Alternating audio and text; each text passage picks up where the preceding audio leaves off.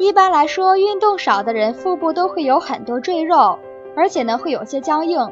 如果放任不管的话，不仅脂肪会越来越多，血压呢还会下降。那么我们每天呢可以利用双手来按摩腹部，这不仅能让内脏更有效的运动，还能燃烧腹部的脂肪，起到瘦腰腹的作用。如果你常常因为便秘的症状所苦恼，就可以尝试顺时针方向按摩腹部，每次按摩一到两分钟。顺时针按摩呢是顺着肠道的走向，可以增加肠道的蠕动。那如果你脾胃比较虚寒，属于容易腹泻的人，就应该逆着时针方向按摩，这是通过反向操作来舒缓胃肠道的不适。但需要大家注意的是。